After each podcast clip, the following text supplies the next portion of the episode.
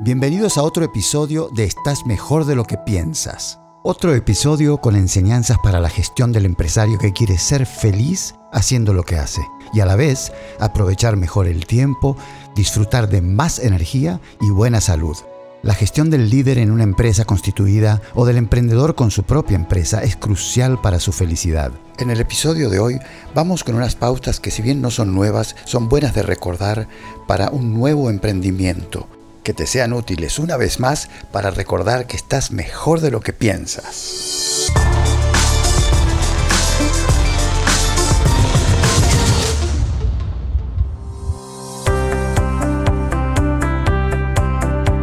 Cuanto más leo y más estudio y más indago en el tema de los empresarios que iniciaron sus propios negocios, desde los magnates hasta los que medianamente son conocidos o incluso son desconocidos, pero que han logrado eh, cosas extraordinarias, ninguno, absolutamente ninguno, comenzó de cero y tuvo éxito en poco tiempo poco tiempo yo eh, consideraría que son seis meses, tres meses, un año incluso. Eh, en el caso de todos, la laboriosa tarea inicial fue la de crear su marca, su marca personal o su marca corporativa o eh, la del producto que ofrecían. Y después empezar a respaldar la oferta con contenido valioso de algún tipo para poder hacer un trabajo adecuado de marketing y de ventas, o de ventas y de marketing combinado, que es lo que hoy en día funciona, para poder después empezar a conseguir clientes que estuvieran interesados en su oferta del producto o del servicio. ¿Qué, ¿Qué quiero decir con esto? Es que sencillamente no hay manera de triunfar de un día para el otro, porque como dice la frase famosa, Roma no se construyó en un día. Sé que esto es muy básico y lo reconozco, pero me parece importante eh, comentarlo sobre todo para la audiencia joven, que quizás lo sepa y quizás no, porque con la inundación de información eh, se crean muchos estereotipos y se crean muchas expectativas que no son realistas. Eh, y que no responden a lo que es la realidad de construir un negocio, de, crear un negocio desde cero y de vivir de ese negocio.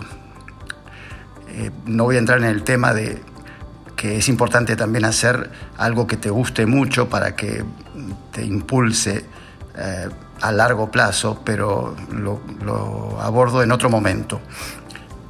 Ahora lo que quería era comentar algo que me tiene muy este, clavado en este momento, desde ayer incluso, que es la acumulación de triunfos pequeños, la acumulación de actividades pequeñas que te generan alegría para compensar las dificultades que se presentan, los vaivenes que se presentan en la vida naturalmente por una razón u otra, que crean eh, temores, miedos o ansiedades, por la razón que sea de nuevo, no quiero entrar en ese tema, lo que quiero entrar es que es muy eh, importante en contexto con lo que digo, de que toma tiempo crear algo que te va a dar mucha satisfacción y de lo que puedes vivir incluso, eh, ya sea haciendo solamente eso o teniendo una actividad paralela que te permita hacer lo que te gusta, si es que lo que te gusta no necesariamente produce todos los ingresos que necesitas para vivir de ello.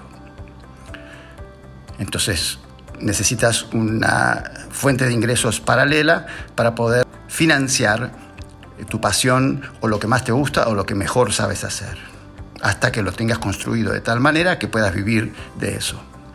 Que es posible, es totalmente posible. Cada vez estoy más convencido de que sí es posible. Los primeros pasos son pasos pequeños, no son pasos enormes que es lo que puede paralizar a muchos de siquiera dar el primer paso. Yo ya llevo tres años y medio casi armando mi oferta, mi servicio y eh, el aprendizaje, el proceso ha sido sumamente gratificante Y definitivamente hay muchos resultados que ya se han dado. Mis ingresos han aumentado notablemente. Me mudé de, de la Ciudad de México a la Riviera Maya, lo cual significó duplicar mis gastos eh, hasta ese momento. Y en este momento estoy no solo cubriendo mis gastos, sino pudiendo además ahorrar, eh, empezar a invertir, cosa que empecé hace algunos años, pero que ahora lo estoy haciendo con más solidez y con conocimiento.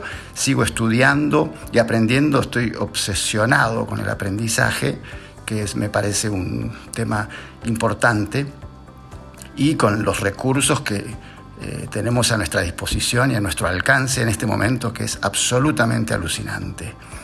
Entonces, repito, el, punto principal y el concepto principal que quería compartir en este que es oficialmente mi eh, primer podcast grabado en el teléfono eh, intencionalmente, porque que no hay que limitarse, a ver, ese es el tema, que no hay que limitarse con el tema de la perfección o, que, o con lo que sea, ¿no? Y que en el caso de muchos, eh, muchos personajes o personas que hoy en día tienen podcasts muy eh, exitosos, que están entre los primeros 10 o los primeros 20 y que incluso viven de eso, eh, naturalmente no empezaron siendo buenos, empezaron haciendo, eh, compartiendo lo que tenían en el corazón y, tal, y que bueno, surgió la idea a través de escuchar algunos casos de éxito muy inspiradores que yo también podía aumentar mi nivel de producción que en este momento estaba hasta hoy, porque hoy oficialmente lo cambio, limitado a conectarme a la computadora con una interfaz profesional, con un buen micrófono porque me gusta, sí, por supuesto, hacerlos con buena calidad y lo seguiré haciendo, pero también voy a aumentar cuando me arde en el corazón y en la mente un concepto que me está ayudando, me está inspirando y me está impulsando. Y yo creo que esta idea de que cuando hay algo que vale la pena compartir, hacerlo sencillamente, primero en el teléfono y después eh, hacer una post-edición, que es lo que voy a hacer con este, eh, vale mucho la pena para tener más producción para beneficiar a más personas con más contenido. Entonces, eh, nada, bienvenidos al primer podcast que grabo en el teléfono y que lo pronostico como un salto hacia algo mucho mejor en la historia de mi podcast, que es, estás mejor de lo que piensas un podcast con el que quiero inspirarte y recordarte que estás mejor de lo que piensas y no solo estás mejor de lo que piensas, sino que además eres más capaz de lo que crees. Indudablemente.